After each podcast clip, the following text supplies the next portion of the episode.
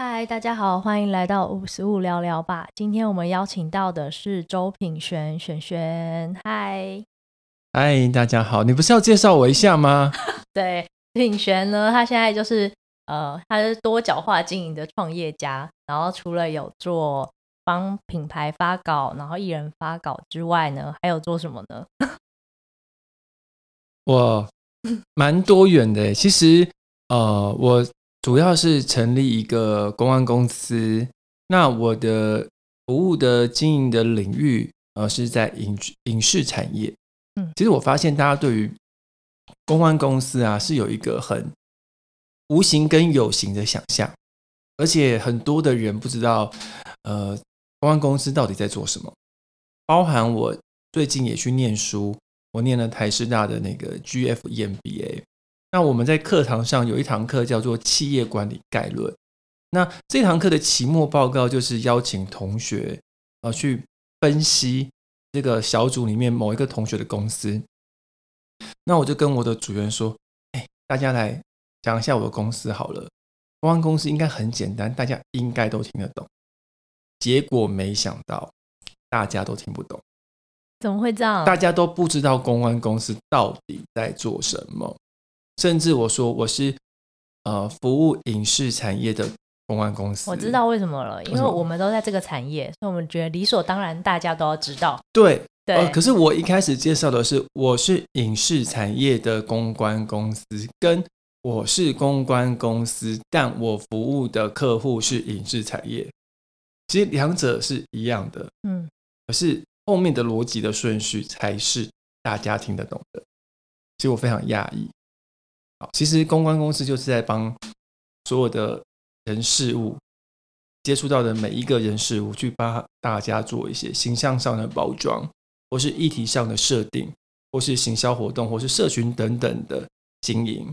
其实简而言之是是这样子来说。那刚刚讲说我是多项斜杠，其实也没有啦，就是我。本身一直在呃从业以来，我都是在以行销公关为为主。那我觉得每一个东西，呃，它的延伸都跟行销跟公关有关。包含其实我也有尝试做经济，其实经济最大的重点就是在包装艺人，或是包装你经营的 KOL 或布洛克。比如说我最近跟我的好朋友一个旅发的作家呃陈子亮合作，他之前也出了一个。法国的食谱书，那我们下次再邀请他来节目，可以也热卖，也热卖了呃快万本，其实是非常非常厉害。对对，那每一个东西都在做包装。其实我们认识也是你在做影剧宣传的时候认识的，那个时候他还没算创业了吗？微创，呃，帮忙接案。那个时候还是还在公司下面，忘记创业了哦，已经创业了，已经创业，刚开始那时候好像还是就是孤军奋战的时候，对对对对对，但是就是每一年带艺人来，对带艺人，那时 候认识几年前的时候，好像我们刚认识的时候，还就是带艺人啊来上我们的、啊。我们刚开始认识的时候，我还没有创业啦，我还在前前公司，公司，我还在前公司。哦，那我这可以讲一下，那时候他就会带艺人来宣传电影啊，就是来拍一下我们的专题。对，然后你要想哦，那个时候我们还拍到王静哦，她现在可是很红的呢。对，那时候王静刚出道，我还跟她合照，现在已经不能合照 现在太难了，没有了，开玩笑。没有没有，她很亲，他很亲和，她很亲民，就是你看，就是几年之间，你就见证了一个艺人的成长，但也见证到了一个品璇的成长，一个创业家的诞生。对，他从他从在公司里面当一个职员，然后很认真，然后没多久就听说他创业了。然后我记得那个时候创业，一开始创业，他想的那个方向去做。然后我们那时候聊，一开始他有想了一个方向，就可以说吗？一开始就是有做经济，然后一开始跟他想的就是，嗯，怎么说呢？不如不跟理想有点落差啦。对对。然后但没多久，他很快就发现他的强项就是在影剧这一块。嗯嗯，我觉得除了帮艺人设定之外。你知道那艺人也要就是人和嘛，嗯，那他很快就找到他的强项还是在隐喻这一块，然后我就看着他，嗯、我自己是看着他，就是从开始哎开始慢慢茁壮了起来。他现在公司好多娘子军啊，对，算娘子军，我们的高颜值团队，对，然后我也很常看到他帮那个名人发稿，然后成绩都非常的好，就经常看到那个新闻露出啊，都是满版，包括最近那个亚兰陈亚兰对获奖然后我也经常看到他帮那个嘉庆君做宣传，然后两个人的感情也很好，就是他有在台上感谢你，对对，好好笑。呃，我补充一下，其实就是说，呃，我刚开始创业的时候，其实我是多角并进，我不是以经济为主，其实我还是以我的本业行销公关呃宣传为优先，嗯、那经济只是附加，那个是我儿时的梦想，小时候就喜欢玩那个养成游戏。然后呢，完了之后呢，就对于那种经营这件事情养成很有兴趣，所以想要有个梦，人生有个梦想是想要当经纪人，所以透过刚开始创业的时候圆梦，然后刚好有朋友推荐我几个新人，对，嗯，然后就来想说，哦，好啊，好啊，来试试看好了，结果没想到啊，我很不适合担任这个角色。啊，你怎么发现不适合的？呃，因为。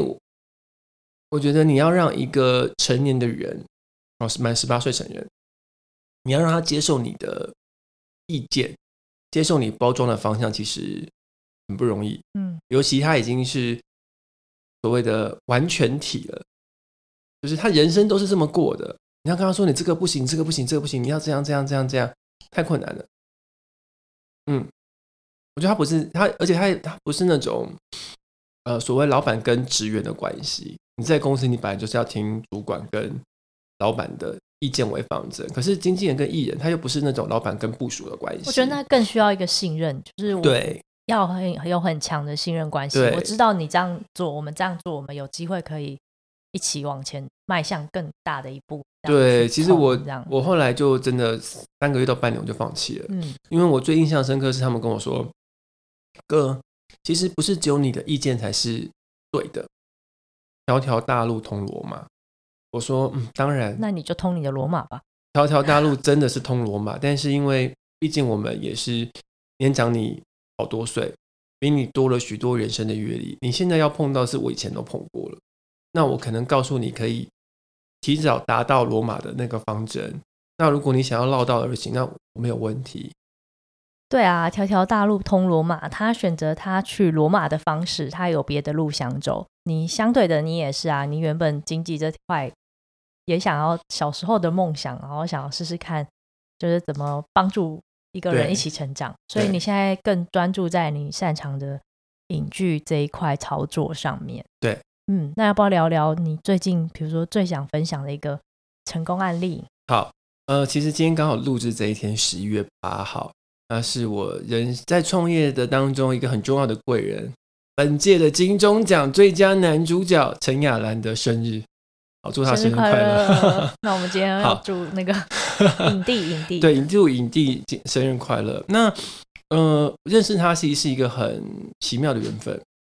呃，在我刚开始创业的最最初那半年，当我被经济这件事情搞得就觉得啊、哦，天哪，绝望。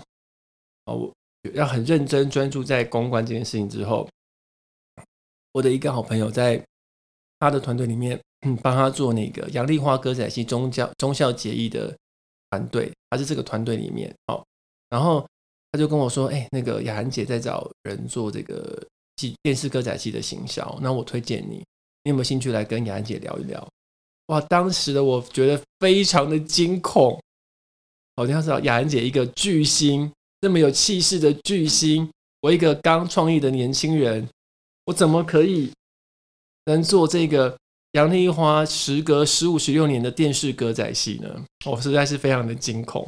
嗯，然后我战战兢兢，大概准备了一个礼拜的那个简报，我想了很多的方案，然后我去跟他提，包含嗯、呃，我认为歌仔戏要时尚啊，歌仔戏要怎样怎样怎样怎样，怎样，没想到。他当场直接买单诶，这么帅气？对，就是他完全的接受我的建议。呃，我我当下真的觉得实在是受宠若惊。就是历经了之前你讲了半年的一个低潮之后，哎，然后有这么大的提案，然后眼前又是一个这个领域这么这么代表性的人物，然后马上就接受你的提案，也没有再什么刁难你、为难你。对，呃，其实就是说，当我人生真的就是存款只剩八千块，然后觉得说啊，天哪，我是否创业失败了呢？我要去找工作的时候，突然兰姐出现了，雅兰姐出现了。嗯，那而且因为我们知道，在提案的过程中，像这种大明星或大案子，通常很多竞争者，他可能会刁难你要杀价啊，或者是什么。想不到雅兰姐这么帅，雅兰姐非常的尊重他身边的每一个工作团队。对，那其实因为这样的缘分，然后当时在那个忠孝节义的成果非常好，包含瞬间收视率破二，然后从呃再打响杨丽花歌仔戏的这个名号。那接下来在他今年，呃，今年就是一百一百一十一年啦，然后西元二零二二年。他在年初的时候有有有推出他的陈雅兰歌仔戏的大戏《嘉靖君游台湾》，那也因为呃忠孝节义的缘分，所以他在这一部《嘉靖君游台湾》的时候，又请邀请我担任他的行销统筹，然后负责整个歌仔戏的行销宣传。那我最印象深刻的是我们在除夕围炉的时候，我们决定要到云林的福星宫。去发那红包，为什么？除夕夜当天哦，我们两个，然后他还问我说：“哎，除夕不是就是要大家围炉吗？你确定你要下去吗？”我说：“当然啊，因为、哦、这是你的建议，建议大家，因为我们刚好是在过年后播出。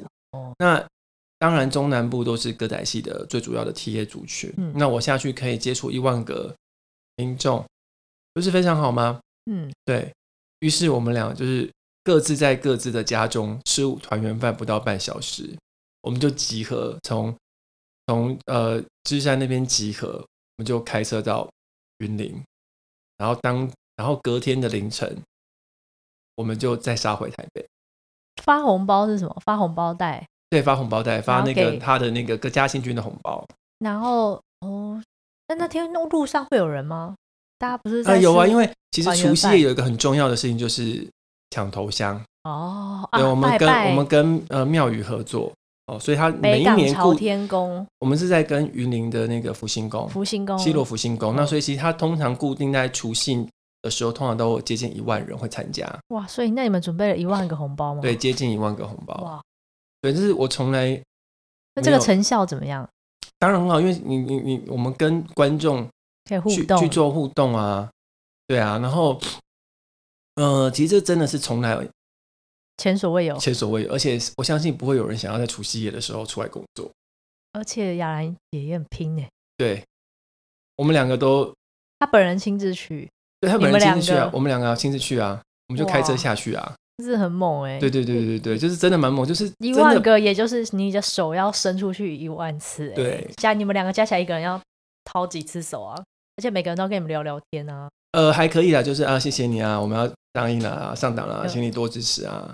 对，我相信真的很多现场留下来合照的人吗？呃，其实都会有啦，其实都会有，但是因为接下来庙宇还是会有其他的活动，我们还是会有一些防范的措施啦。嗯、对，但是我想应该不会有人想要除夕夜出来工作。但是你怎么想到的啊？呃，刚好我的团队里面有跟庙宇熟识的。的人，应该说庙宇文化，了解这个文化。对，然后刚好在过年的时候，其实确实就是有很多庙宇的庆典。嗯，然后我们就开展了一个叫做“集邮众神”的的行销策略。所以我们在宣传期间，我们大概走了台湾三圈吧，应该有。我们就台北云林，步一脚印这样，台北云林，然后台北高雄，然后台北台中，然后这样一直来来回回，跟很多庙宇的合作，然后去去发红包啊，发春联啊，好像跟。那个雅兰在那个致辞的时候讲，他希望把这个台湾的文化，因为歌仔戏是属于台湾本土的一个文化，去发扬光大，然后把这个文化保留下来。然后你所想的这个行销策略，就是一步一脚印，把这个也是结合台湾在地的庙宇，我觉得跟他的理念其实蛮契合的。没错，因为其实呃，跟人接触是很重要的。那另外就是我们还看做了一个很蛮特别的事情，叫做。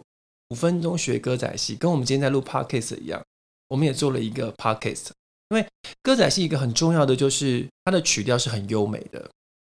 对，那其实，在之前做杨丽花歌仔戏的时候，我们就有发现到很多的粉丝、很多的观众私讯我们，告诉我们说：“哎，他的爸爸妈妈失智了，可是他们记得杨丽花，他们记得歌歌仔歌仔戏，记得陈雅兰。其实这件事情，如果是别人跟我讲，我可能不相信。我说怎么可能？可是这件这件事情就发生在我的朋友身上，那我觉得很感动。那可是要制作一部歌仔戏，真的要花非常非常多的钱，然后要花很多很多的时间跟很多很多的精力。那在没有歌仔戏的时间的时候，那这些老人他们要听什么？他们要看什么？那我就跟雅安姐提议说：“哎，我们来做 podcast，然后每一集里面都有你亲自帮大家介绍这一集的曲目，这一集的精彩的剧情。那这些老人家在平常没事的时候都可以打开来听，然后刺激他们的脑部啊，然后听听你的声音啊。他们也要有属于他们的就是频道的感觉，对，对，因为他们就是喜欢听这些唱。”歌仔戏的声音啊，或故事剧情，对或或听到雅兰的声音，可能就很开心。对，所以我跟雅兰姐，我们两个一口气就录了三十三集啊！哇，对，五分钟而已，还好了，三十三，一口气，一口气一个，你是，是把它榨干了？一个一个下午到傍晚，我们就把它录完。可是我觉得，其实要专注录，其实不容易耶。像我自己一天，我后来发现，之前有试过一天两两集、三集就爆了啊。但是因为你是。很专注在聊天哦，但是你要想，你你半个小时聊天三十分钟好了，我们大概可以录五集，我四到五集。他毅力很坚强，你也是。我们两 个就是、真的不容易。我今天、光从你们发红包来看，我就觉得不容易。我今天就在想说啊，我们后来成为呃姐姐干姐弟，对，然后我们两个其实就是有一个用不完的热情跟用不完的灵魂，知道这就跟你用不完的电力，这就跟你前面讲到那个经济一样。就你要全然的相信，对，而不是说啊，除夕夜我要跟我爸妈吃饭呢。对，这不是我工作时间，对，是两个人互相觉得好，这件事好，我们就去试，然后去冲，因为这是为彼此好啊。对，没错。然后我真的是从他身上看到了所谓什么是忠孝节义的风范，嗯，然后很真诚的、很谦卑，他已经贵为巨星，贵为金钟奖影帝，他还是很谦卑的对待每一个工作人员。而且他是很尊重专业的。对，从跟你的互动来看，就是还有，哎，要走一步脚印，他他的地位，他其实也不必这样。对对，他派行销团队下去帮他发，或帮他做。有时候真的是我累了，他都还没累，你知道吗？他怎么维持电力？好想知道。对，他的电力可能，他吃保健品，他的电力可能还比我厉害，还是他平常在练身体？对，就是唱那个很耗好耗能，小时候就很有练，对，练体能。就是为了我们都是在为了一个我们喜欢的事情投入，太投入嘛。嗯、就像他常常讲说，他心心念念要传承歌仔戏，要推广台湾戏曲的文化。那对我来说，我这个后生晚辈，我能够帮这个传统文化能贡献一点心力，对我来说是一件很开心的事情啊。哦，我的心，呃，我的一点小小的能量，我的小小的能力。我可以去传承这些文化，真的是何乐而不为？我觉得是理念契合，然后而且是舍我其谁啦。你们其实也是学姐学弟的关系，对不对？对，算是。其实我只有观察到，你好像有分享，就是去师大念研究所，然后你们好像两个都是在师大那边念研究所。那我们也来聊一聊，就是这个进修的契机、因缘的。其实这件事情，我常听雅安姐在讲，说她在去念书，然后怎样怎样怎样怎样怎样。然后你也从在跟她身旁工作的时候，呃，你可以发现她很多的元素是有从学校这边学到的，或是善用学校上下几届的学长姐、学弟妹的资源，哦，包含他的设计啊，他的等等周边商品等等等的 NFT 啊，都是师大的。几届的学长姐的资源、学弟妹的资源、人脉一起做串联，呃，那他也常常分享他从学校里面学到的知识，他也鼓励我们的去念书。那有一天，我就真的在他的粉专发现那个招生讯息，然后其实发现的时候大概只剩五天左右的吧的报名截止时间，就问他说：“哎，阿姐。”哎，念书很累呀，很担心，很忙，你知道吗？就是平常已经很忙，然后还要念书，会不会忙不过来啊？他跟我说：“哎，你没问题啦。”我当时候在开学的时候，第一学期，他那时候在拍那个忠孝节义，然后电视剧在拍摄的时候非常的忙，好多他都可以撑过来了，我一定可以。所以我就毅然决然的就报名，然后就录取了。然后在念书的时候觉得很开心，一个就是呃重拾了学生的身份，就是哎很久没有有一个学生的面貌出现在众人面前，或者是认识一群新的朋友。然后第二个很开心就是，嗯，我觉得我大概认识了一个一辈子可以有同学会的同学吧。我可能从小到大，幼稚园、国小、国中、高中、大学，哎，我们都没有同学会。那，嗯、我觉得这个情感就是很发自内心的，就是我们自己会有群组，都会时不时 take 我同学说：“哎，天哪，怎么才三天没见？哎，我怎么这么想念你们？怎么会这样呢？”然后大家会觉得很好、很可爱、很好笑、很好玩。然后毕竟我们是呃，原则原则上来说是隔周末上课，隔周的周末上课，可是才上完课不到两三天就哎。想念你们的啦，然后哎，我们怎样？下次上课完，我们来吃个饭，来聚个餐。嗯，之间的情谊，应该说毕业之后，我们都在职场工作很久，好像回到学生时代那种单纯的情感，就一起上课啊，一起讨论报告啊。对对，就是那个革命情感是非常的浓厚的。然后来上书，来一直持续鼓励你来念书这件事情，已经会是同学们彼此之间的陪伴。对，所以是雅兰姐的一个鼓励，然后加上她本专的一个招生讯息，然后你就投入了这个领域。对，那要不要聊一聊？因为我自己有上网看，就是这个研究所跟一般的研究所其实不太一样。对，它其实主要是讲，我觉得我发现蛮多媒体人、公关人，甚至明星去念。对，那他的其实招生，他的他主要是教什么？嗯、呃，其实他是。国际时尚管理，它等于是时尚的知识加上管理，然后你去念书还是会有一点管理上的学习。所以，比如说第一学期的课纲就看到，哦，天哪，叫做供应链管理，也太难了吧？这完全不是我们行销人员可以想象到的东西。因为供应链比较在是仓储、物流跟呃盘点的的管理知识上面，比如说。可能今天假说 Zara 好了，它为什么能成为快时尚的龙头？那它在物流的的的支配上，它一定有它独到之处，包含可能跟你最相关的 PC Home 啊、Momo 啊，它在疫情期间怎么可以用物流的方式拓展它的版图？所以在物流这件事情上，就是供应链，它是非常困难，它有它独到的学问。但这件事对我来说，就是。很难想象。那你去念了之后，发现这堂课怎么？哦，好险！我们这堂课有一个同，我这组有个同学，他是做包袋公司的，哦、我们就研究他的公司。所以透过案例来学习。对，其实呃，就像我刚刚讲说，同学间的彼此的情感的串联，哦、呃，是鼓励你们一直同学的背景都是怎么样的同学啊？呃呃，对，第二个就是说，除了老师在授课之外，同学间彼此在课堂上的讨论。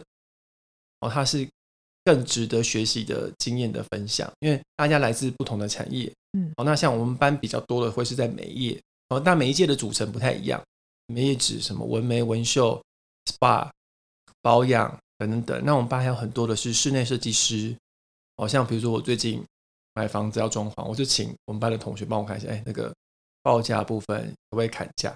然后跟我说，嗯，对方开得很合理耶，还叫让对方赚一下，我就哦，好吧。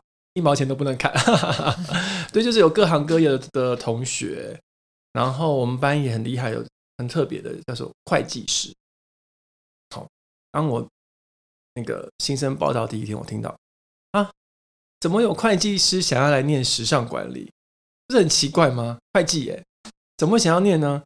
那后来才发现，他的客户大部分是影视产业的客户，所以有直接的关系跟连接。再来是他对于他本人对于艺术方面还有相关正相关的兴趣，就他他来才念，然后很巧，他是我们我跟我很好的同学。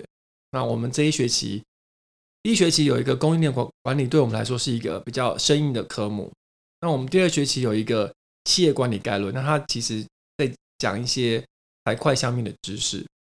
那我们就有他可以来当我们的小老师，来辅佐我们。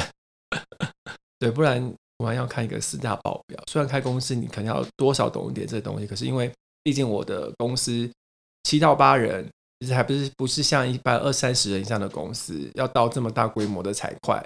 我们而且我们的项目比较单纯，对，那他就会来当我们小老师，来跟我们讲说这个东西要怎么看，这个数字要怎么看，对，所以同学的组成背景其实也是蛮重要的一件事情。我觉得听起来这样子在相互学习，刚好因为你们是在职专班嘛，上网看有看得到，所以每个人其实都有职业上的专长，然后透过透过课程，然后彼此学习。我觉得除了增广见闻之外，还有情谊啊，还有就是真的遇到什么需要。洽询的专业知识也可以直接问，也不会说不好意思，或是怕被在外面就被别人坑了，或者是什么。像刚才品璇讲到装潢的事情啊，这如果不是行行内看，行外的人看那个报价表，就会觉得是不是跟网络上写的一样有灌水啊，还是怎么样？所以真的有一个有一个专业的人，然后好朋友或同学可以帮忙看看，瞻前顾后的啊，其实是蛮安心。对，没错。嗯，所以其实现在。每一个月上课就是成为一件很期待的事情。那你会鼓励什么样的人来参加这个课程啊？呃，我其实觉得不限各种的行业产业，因为其实像刚好前两天就有朋友问我说：“哎，他看我念书感觉很不错啊。”那他我看你疯狂在 take 你的朋友们，对，念书完 是要往什么方向进行嘛？我说没有啊，你有兴趣就来念啊，他不限任何产业，甚至是没有像所谓的我大学选科。选完这个科完之后，对于我的职涯会有影响，因为大家都是已经有工作的人。对，因为 EMBA 是在职专班，嗯、通常是你在这个领域上面有一定的资历跟经历，你想要选择进修，但这个进修有可能是跟你的领域正相关，也有像我刚刚讲的会计师这种，我们也有国小的、国中的家政老师，是不那么正相关的。对，那但是他对于这个科目是有兴趣的，他来进修。那当然，你说念完之后对他的职业有没有影响？或许有，不确定。是，嗯，他来满足了他想要进修的目的啊。主要就是进修啦。那至于能发展到什么样的连结，就是看个人，就是跟同学对个人跟看，我觉得是看每一届的组成，每一届的成员的组成，啊、跟你如何善用在学校的资源跟学校的人脉去拓展。我觉得这件事比较重要。那我们一个比较实际的问题，嗯、他的学费多少钱？呃，我师大的，我觉呃师大大概六个学期，呃，因为我们是一个学期大概三到四个月嘛，所以两年共六个学期，大概总 total 五十万左右吗？上下，它是一学期一学期收费，对，一学期一学期收费，然后一年算三学期，对。对，那一个学期收多少？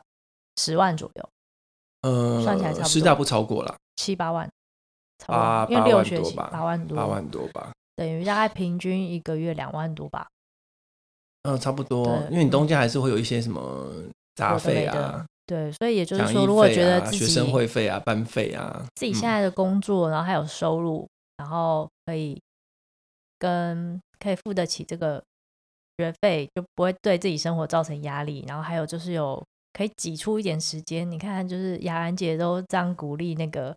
品璇就是他自己在拍那个戏的时候这么忙，还可以抽出时间去上课，堂堂巨星这么忙，哎，尬戏真的很累。对啊，对啊，所以虽然然后品璇的工作也是高压，上完之后觉得哦天哪，怎么那么累啊？很累，因为我第一学期又当班带，又当学班长的，然后就怎么这么累？突然觉得很累，怎么这么累？怎么比上班还要累？因为上班我可能平常不用专注到一整天，嗯，除非当天你有一整天的。但通常上班你还有那种可以微微的 take a rest 的时间，而上学没有哎、欸，因为你要认真听老师讲话，然后认真跟同学一起互动。那你现在硕几？一样，我现在念第二学期了。第二学期。对，所以有时候上完课一整天，哇，精疲力尽。对，那你本你的工作本身也是要耗尽脑力。对，但是工作中间你还有一些可以休息的时间，可是上课真的没有，因为你要很认真的去听。哇，那我们这一集除了分享那个品璇他的这个从业以来的起起伏伏，还有遇到贵人，一个贵人就转念跟转机了。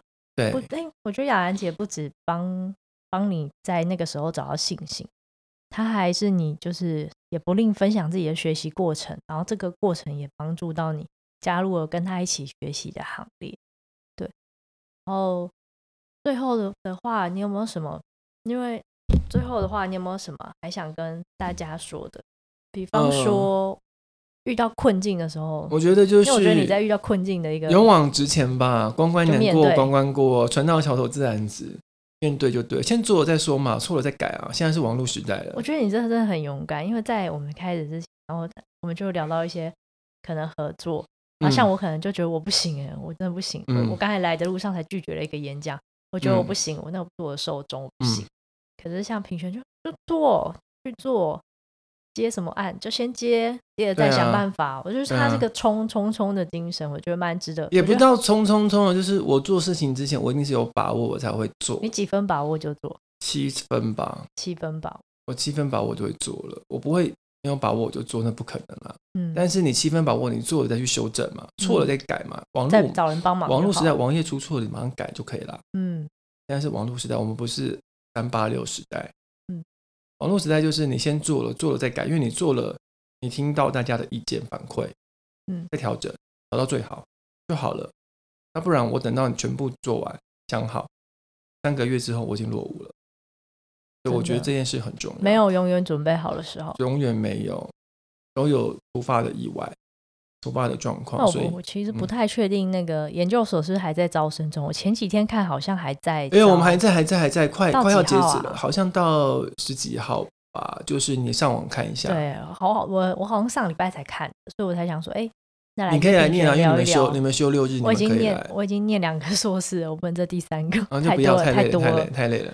对，不不需要，你可以鼓励其他人来。对对，我觉得我现在就走那个，我以后可能会再念，但也不确定。但因为我才刚毕业，所以我也是休息一下。对对，然后开始在写论文，写论文真的很累。对啊，刚写完，脑脑袋一片空白。嗯哼，对，就是。我觉得其实蛮鼓励大家，如果现在正在收听的你们，刚好也有这样职职场上刚好是不管是低潮或是高潮，你你有这个心想要学习，然后刚好也听到这一集，然后也对这个领域有点兴趣，因为我一直以为这个领这个科目开给就是像品牌公关啦，或是媒体相关从业员，我们班很多。那我觉得听完你这样讲，我觉得其实反而这个多元是可以帮助我们看见不同，就不同职场上。